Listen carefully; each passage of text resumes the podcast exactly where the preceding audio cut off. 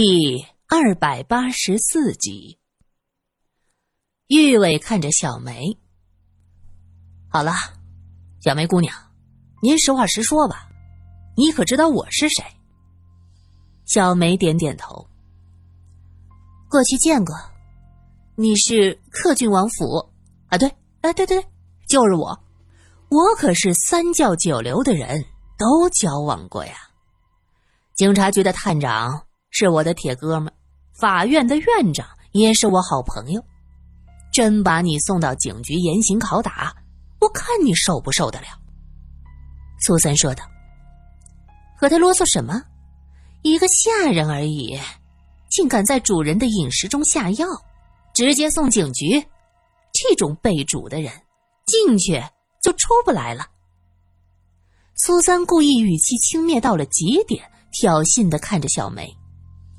小梅被刺激的歇斯底里，真的，我我真的是大小姐，若不是当初，哼，铁木儿，我就告诉你真相吧，我就是你们家的大小姐。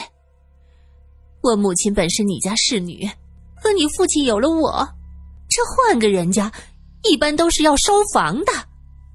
可是你父亲为了迎娶你母亲进门，那狼心狗肺的爹。竟然把我妈嫁给一个下人，后来就生了我。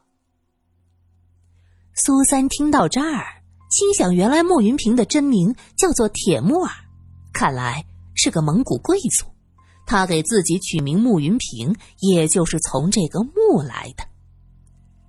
你你和我？穆云平大惊失色。他想不到伺候自己这么多年的丫鬟，竟然是自己同父异母的姐姐。哼，我是天生的奴才，你生下来就是高贵的少爷。我母亲做了下人的妻子，我出生时因为不足月，从小被养父责打。后来母亲又生了一对龙凤胎，家里实在是揭不开锅了，就只能再回到你家。去给你做奶妈。我母亲进府，就被关进来，不许回家，每天必须吃一大碗不加盐的肘子。你知道那是什么滋味吗？玉伟从小也是奶妈养大的，听到这儿忍不住是干呕了一声。他小时候亲眼见过奶妈含泪忍着恶心，一点点吃甜肘子。这记忆实在是太深了，导致他现在看到肘子就犯恶心。苏三和萧琴对视了一眼，也觉得这规矩太不近人情了。小梅含着泪说：“这一年多，我母亲才得以回家，却发现我那对龙头凤胎的姐弟，因为断奶太早，身体弱，一场伤寒全死了。”从此以后，我母亲的精神就不好。铁木儿，你说，我和你们家的仇恨深不深？穆云平满脸的沮丧，他从来就不知道自己奶嬷嬷一家有这样的事儿，他只记得奶嬷嬷是个沉静美丽的女人，对自己很好，说话的声音柔柔的，从来不在人前主动出现，永远躲在别人身后。都不敢抬眼看人。原来他其实一直在躲避父亲的目光啊！又过了几年，我母亲病了，全家衣食无着，就只能把我送到你们家，从小给你做小奴才，伺候你和你的姐妹们。我呢，我也是你姐姐，你的姐妹们吃香的喝辣的，我却只能跪在地上。给他们捧着洗手水，他们在家里上私塾，每次背不上书，先生的戒尺就打在我身上，青一块紫一块。你们，你们有谁正眼看过我？小梅越说越激动，胸脯强烈的起伏着，眼泪一串串的掉下来。后来日本人来了。我们家在外面，我母亲求太太，让我们家人躲进府里，她就是做牛做马，也会报答太太的恩情。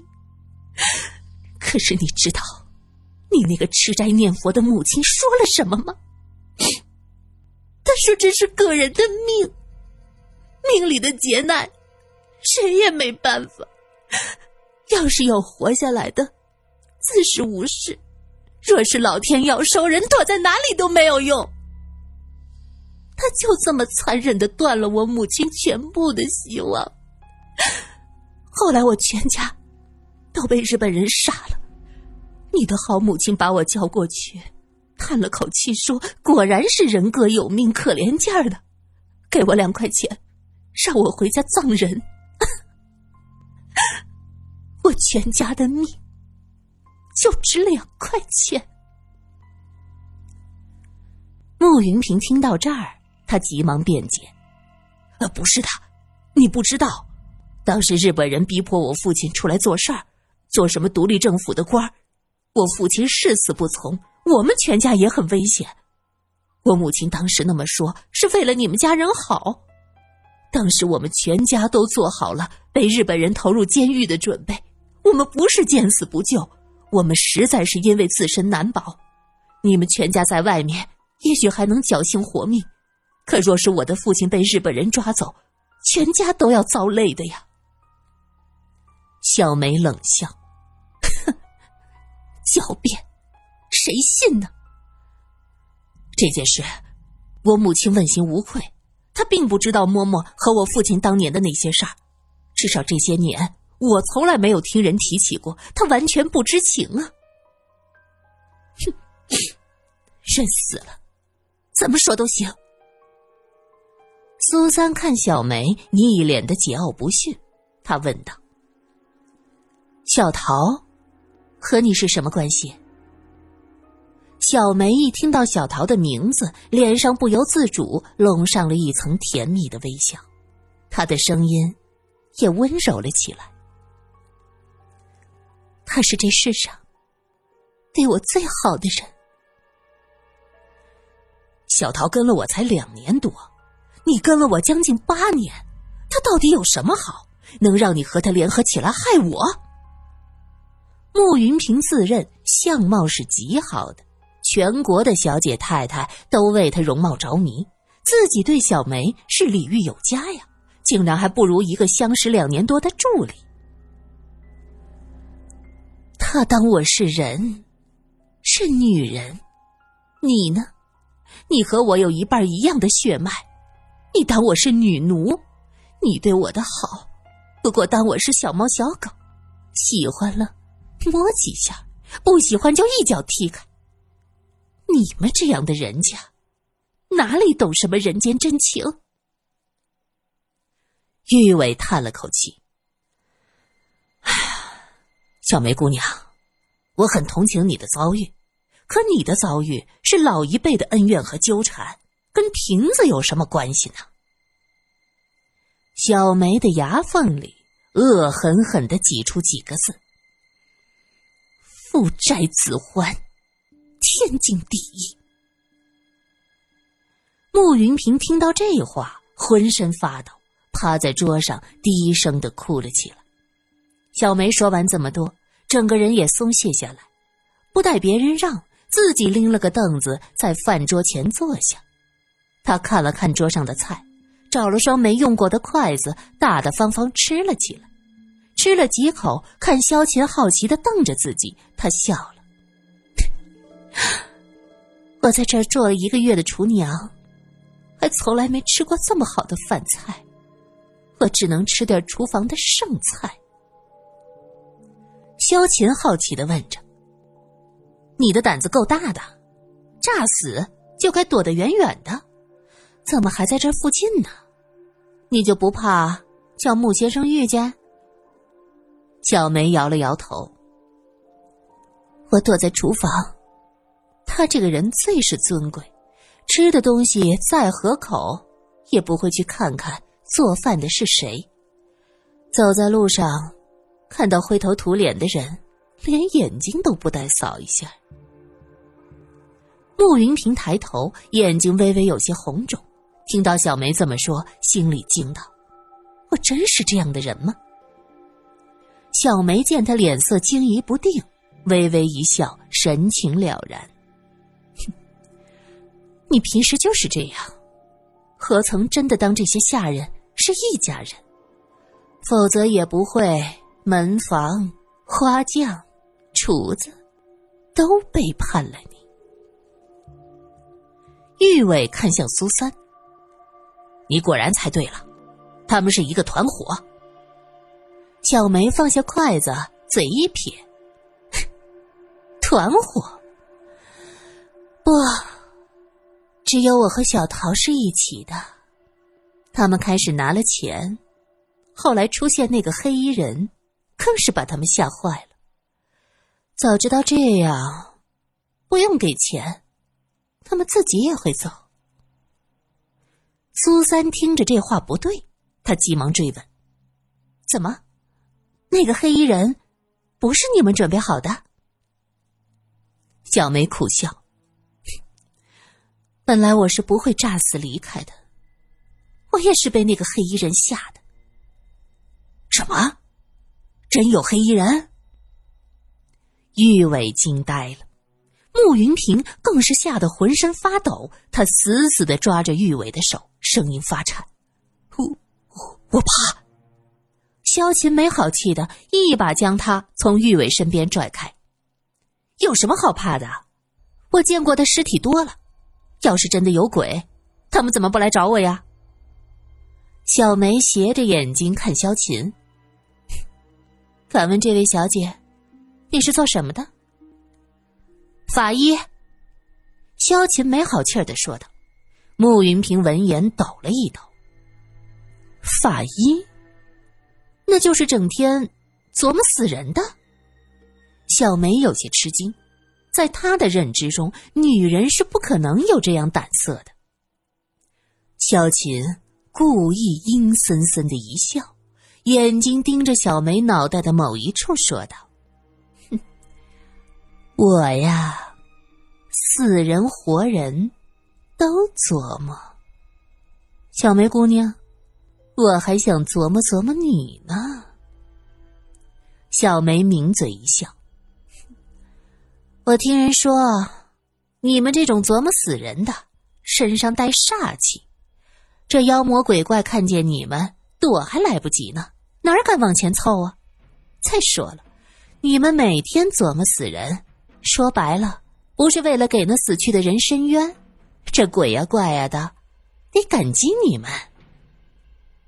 苏三点点头说：“嗯，你说的还真有几分道理。小梅，我看你也是个聪明人。事情到了现在，你谋害主家的罪名是逃不掉的，不妨把一切都说出来，这样在法官面前，大家能帮你说说话。”小梅冷笑。哼我的家早让他们给毁了，就剩下一个小桃。我死不死无所谓，只要小桃幸福就行了。啪啪啪，玉伟在一边鼓掌。好伟大的感情啊，还真是闻者流泪，听者伤心呐。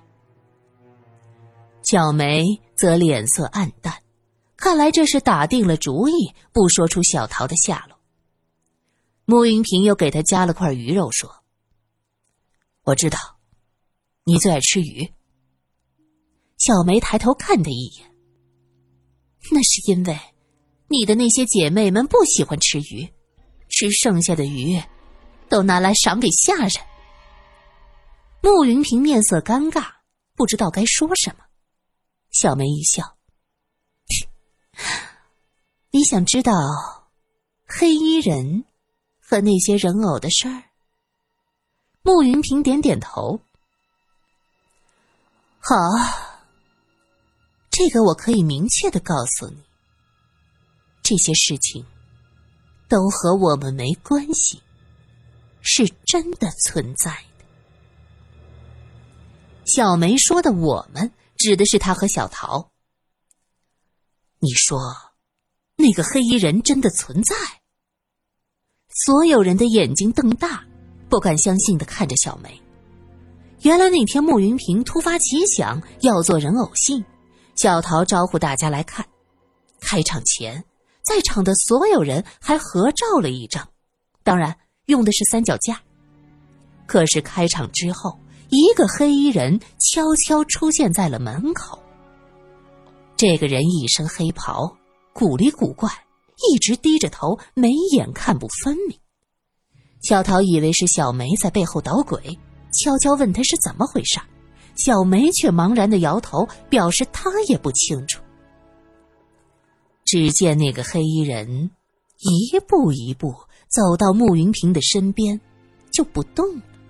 他的眼睛一眨不眨的盯着他手里那个做白雪公主的人偶。小桃看着有些瘆得慌，他轻轻捅了捅小梅，问：“你冷不冷？”我怎么浑身发冷呢？